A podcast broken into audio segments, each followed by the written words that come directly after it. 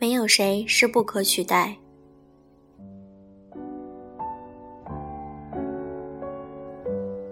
一，上小学的时候特别喜欢我们班体委。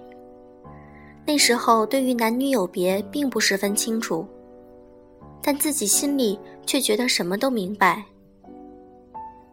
小学三年级之前，我俩最爱玩的就是掰手腕儿，他一次都没赢过我。而在上了三年级之后，他居然开始越来越比我高，掰手腕儿我也再没有真正赢过，每次都是他让着我，装作没劲儿输给我。我妈还说，上二年级的时候家长会，我俩是引导员，说当时就看俩小人差不多高，搂着肩膀就走过来了。当时觉得这就是爱情吧。结果三年级下半学期的时候，他得了脑炎休学了。听周围人说这是很严重的病，当时我的小心肝儿啊，第一次知道什么叫心痛。有次偷偷在家里伤心，九岁的我理性爱情观就初显端倪，我就问自己：你爱他吗？就算他生了严重的病，也爱他吗？就算一辈子只爱他一个人，也爱他吗？我到现在都记得自己对着书桌使劲点头的信誓旦旦模样。可事情哪有那么童话？甚至都不是我移情别恋喜欢上别人了。结局是，四年级的时候他恢复的很好，回来继续上学。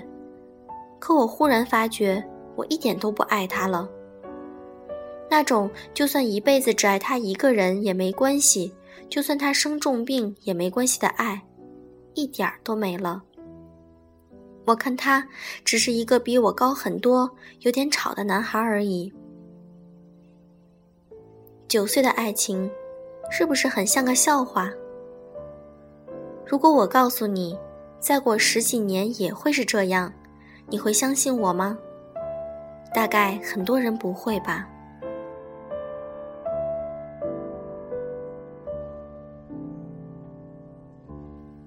二，朋友给我讲了这么一件事儿：有天，她和男朋友一起去看展览，回来的路上，男朋友感慨女孩的见识和学术素养，最后说了句：“幸亏你没考上复旦，不然我就遇不到你了。”女孩当时想也没想就说：“我还是想考上复旦啊。”男朋友那一路上就再没搭理过女孩。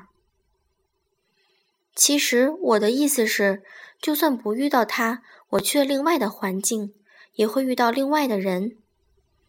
女孩在和我商量怎么哄自己的男朋友，我一听几乎要气乐了。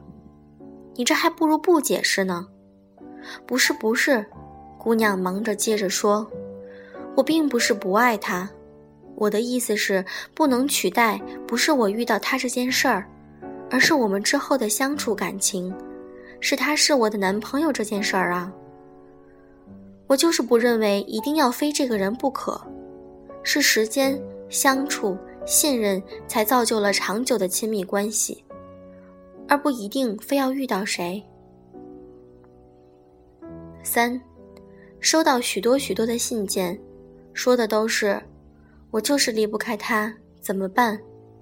谁也取代不了他在我心目中的位置，我以后该怎么去爱别人？面对这些对我信任到诉说私事的姑娘，我真是又心疼又无奈，让我怎么说好呢？没有谁是真的不可取代，也没有什么人是离了就不能活。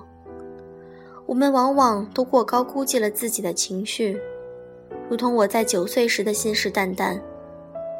可等到时间过去，再回头一看，当初念念不忘的，似乎也就那样吧。而也就那样，比起完全不再是那样，已经是强了许多。并非说不应该对爱执着，而是觉得没必要那么偏执。当你明知道不可得，而却心里一直念念不忘的时候，不妨想想，遇到这个人之前，你的生活，不也是照样吃吃喝喝、说说笑笑吗？没有谁是不可取代，尤其是不在身边的那个。与各位共勉。